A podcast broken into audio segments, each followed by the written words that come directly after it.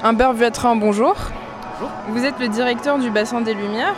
On se retrouve ici dans le cadre de Tintin, l'aventure immersive projetée au bassin des Lumières. Après un succès de projection sur Paris et Bruxelles, Tintin arrive enfin sur Bordeaux. En quoi ce projet a été différent des autres projetés précédemment au bassin? Alors en fait à chaque fois, euh, si on a une exposition qui est allée dans un, autre site, il faut complètement la retravailler et la repenser. Euh, même si la matière première reste évidemment la même, il faut repenser complètement la scénographie pour qu'elle épouse parfaitement les lieux, en l'occurrence ici euh, les bassins des Lumières, et ces 14 000 mètres carrés de surface de projection, ce qui est absolument gigantesque, et puis forcément tenir compte de cette énorme plus-value que nous avons ici, c'est-à-dire l'eau qui est encore présente et ses reflets qui jouent forcément en permanence avec les images. Tintin, ça appartient à, tout le monde, on a tous des références par rapport à cette œuvre. Euh, comment on fait pour réinventer Tintin? Le gros défi, c'était euh, premièrement d'être très respectueux euh, de l'œuvre d'Hergé et notamment de respecter l'arc narratif d'un album. C'est-à-dire qu'on découvre euh, les personnages au début, puis ensuite Tintin qui va partir par différents moyens de transport.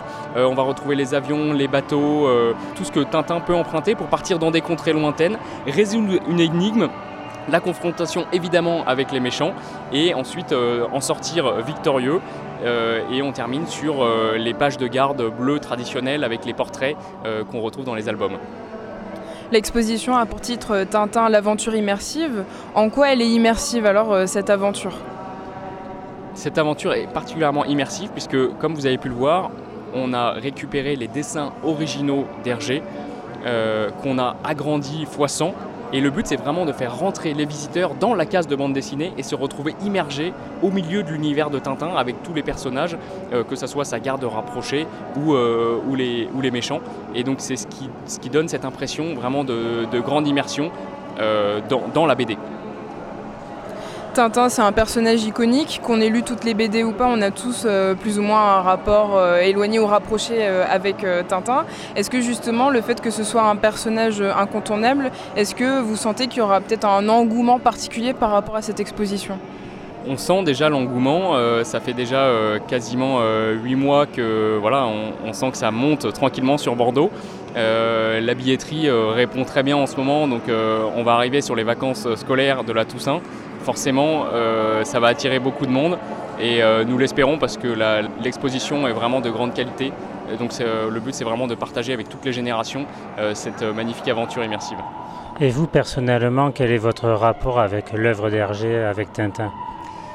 Alors c'est un rapport, je pense, comme beaucoup, lié à l'enfance, puisque le, premier album que j'ai reçu à un anniversaire, je devais avoir 7 ou 8 ans, c'était Tintin au pays de l'or noir. Et voilà, ça a été le début et la découverte de euh, la saga euh, Tintin. Euh, donc forcément, chacun a son petit album de référence ou de cœur de, découverte de Tintin.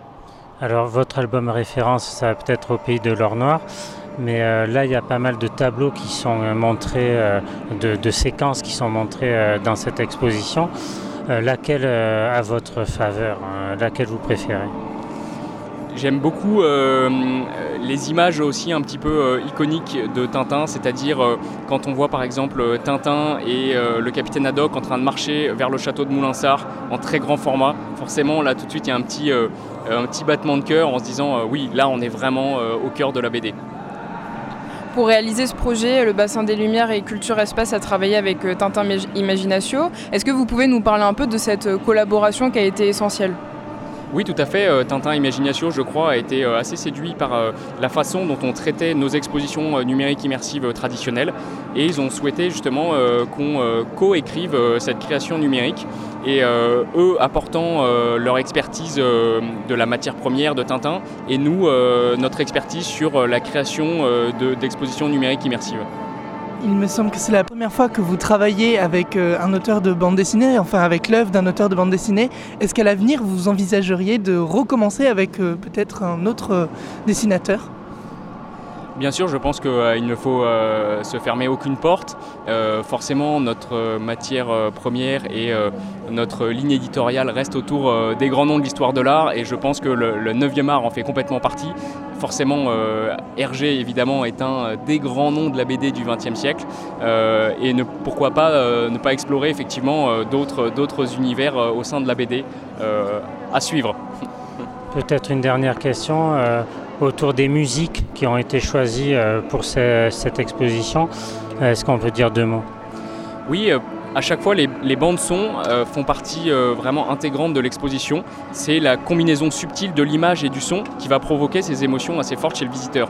En l'occurrence, pour, pour cette création numérique autour de Tintin, on s'est inspiré de la discothèque de d'Hergé lui-même et des musiques qu'il pouvait écouter lorsqu'il dessinait aussi ses bandes dessinées euh, de Tintin. Et donc on va retrouver euh, du Pink Floyd, euh, les Beatles, David Bowie ou encore Jacques Brel. Merci beaucoup. Je vous en prie, je vous en prie, avec plaisir. Yves Février, bonjour. Vous travaillez pour Tintin Imaginatio. Tout d'abord, est-ce que vous pouvez nous en dire un peu plus sur votre rôle et vos missions? Alors moi, je suis en charge du numérique et Tintin a une longue tradition numérique, parce que le premier site web de Tintin, c'était en 1995. Donc euh, c'est une longue marge numérique et on a franchi toutes les étapes, réseaux sociaux, apps, euh, podcast avec euh, France Culture, plus de 6 millions de podcasts, jeux vidéo. Et maintenant vous êtes ici cette année avec l'immersion. Quand on pense à l'œuvre d'Hergé, notamment à Tintin, on pense à la bande dessinée, au dessin pur, enfin quelque chose de brut et d'essentiel. Aujourd'hui, vous nous parlez de toute cette modernisation et de la multiplicité des plateformes qui émergent. Comment euh, vous arrivez à garder l'authenticité, l'œuvre brute d'Hergé pour l'adapter à ce monde moderne justement? D'abord, Hergé était très sensible aux nouveaux médiums. Hein. Donc, il, est un peu le pionnier de la bande dessinée. Tournesol est un peu le créateur du super Trifona de la télévision couleur. Donc, ça a toujours été ancré déjà dans, les aventures elles-mêmes. Ensuite, il n'y a pas de nouveaux albums. Donc là, il y a une contrainte, pas de nouveaux albums.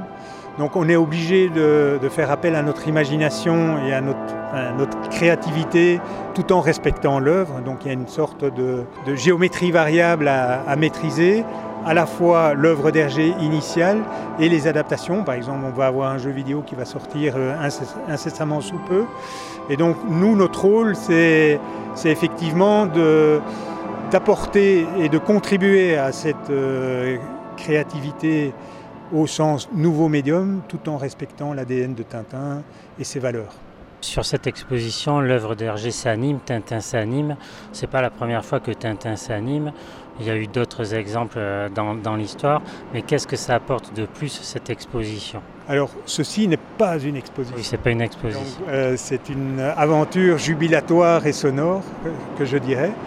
Et par rapport euh, ce n'est pas non plus une animation, parce qu'une animation, on est quand même dans 25, 25 images par seconde. Je parlerai plutôt d'animatique, donc de mouvements lents pour apporter quelque chose euh, en plus. Et alors, c'est surtout sur euh, la chorégraphie qu'on a travaillé. Donc, moi, je, considère vraiment ça comme une, un ballet d'images avec une véritable chorégraphie graphique et sonore. C'est cette combinaison-là qui fait l'originalité euh, de, la représentation que vous avez euh, devant vous. Tintin, c'est un personnage euh, iconique. qui commence un peu à dater, si on peut le dire, mais qui est toujours connu par les moins jeunes, les plus jeunes. Mais est-ce que c'est important de réaliser ce genre de projet artistique justement pour faire perdurer l'œuvre d'Hergé dans le temps? Oui, tout à fait. Chaque génération a ses propres attributs. Hein. donc je pense, sans m'aventurer trop dangereusement, que votre génération et, celle des, plus jeunes encore que vous, c'est plus une génération des images. L'image est probablement le la première chose, la première réalité qu'ils voient. Et ici, on, met en valeur euh, cette image. Et, c'est effectivement, enfin, je ne veux pas dire le but, mais ici, nous sommes dans un, dans un, lieu qui est un peu un playground pour les jeunes. Hein. donc ils peuvent circuler librement. C'est pas la messe du musée, quoi. Ils ne viennent pas, on dit vous devez vous taire, vous ne pouvez pas courir, vous devez garder la main euh, de, votre, de votre parent. Ils peuvent circuler librement et à tel point que dans certaines immersions que j'ai, soit à Paris, soit au Beau-de-Provence, soit à Bruxelles, ils veulent entrer dans les images. Et même euh, au Beau-de-Provence, ils escaladent les images. On a un petit peu tous notre album préféré, euh, euh, des images qui nous viennent en tête dès qu'on euh, parle de Tintin. Quelles sont les vôtres? Moi particulièrement, c'est le crabe aux pinces d'or, de par la rencontre avec le capitaine Haddock, mais aussi par certaines scènes qui, ont, frappé mon imagination, notamment dans le désert, quand ils sont presque à mourir de soif. Il y a des hallucinations horribles où on voit ad hoc euh, débouchonner la tête de Tintin. Et moi, ça m'a frappé. là, c'est du surréalisme à la belge un peu aussi. Et au niveau du montage de ce projet euh, audiovisuel, c'est pas une exposition, mais audiovisuel, ça va? Ça va, allez, on tolère, on tolère. C'est bon. Quel a été votre rôle? Vous avez été un consultant vous avez... Euh, Mon rôle, c'est de coordonner, enfin, d'abord d'amener le bébé, d'initier le, projet, hein, d'aller voir euh, Culture Espace, de leur demander. Pour eux, c'est une, enfin, d'abord, c'est une première dans le monde de la bande dessinée hein, ici. À part l'expérience Schtroumpf, mais c'était de la réalité virtuelle, des murs interconnectés. Donc pour nous, c'est une première euh, pour ce que l'on qualifierait de bande dessinée. Et donc il a fallu les, convaincre euh, d'amener Tintin, parce qu'eux, ils étaient dans le monde de l'art. Évidemment, Tintin était au Grand Palais et il est assimilable au monde de l'art aussi. Donc ça a facilité les choses. Et à partir de là, on, on s'est fiancés et puis on s'est mariés. Et là, on est déjà, euh, comme je disais à un, de vos confrères, on a, fait on a, déjà commencé un tour de France. Donc euh, on a fait Paris, on a fait Beau-de-Provence, on a fait Bruxelles, Lausanne et maintenant à Bordeaux.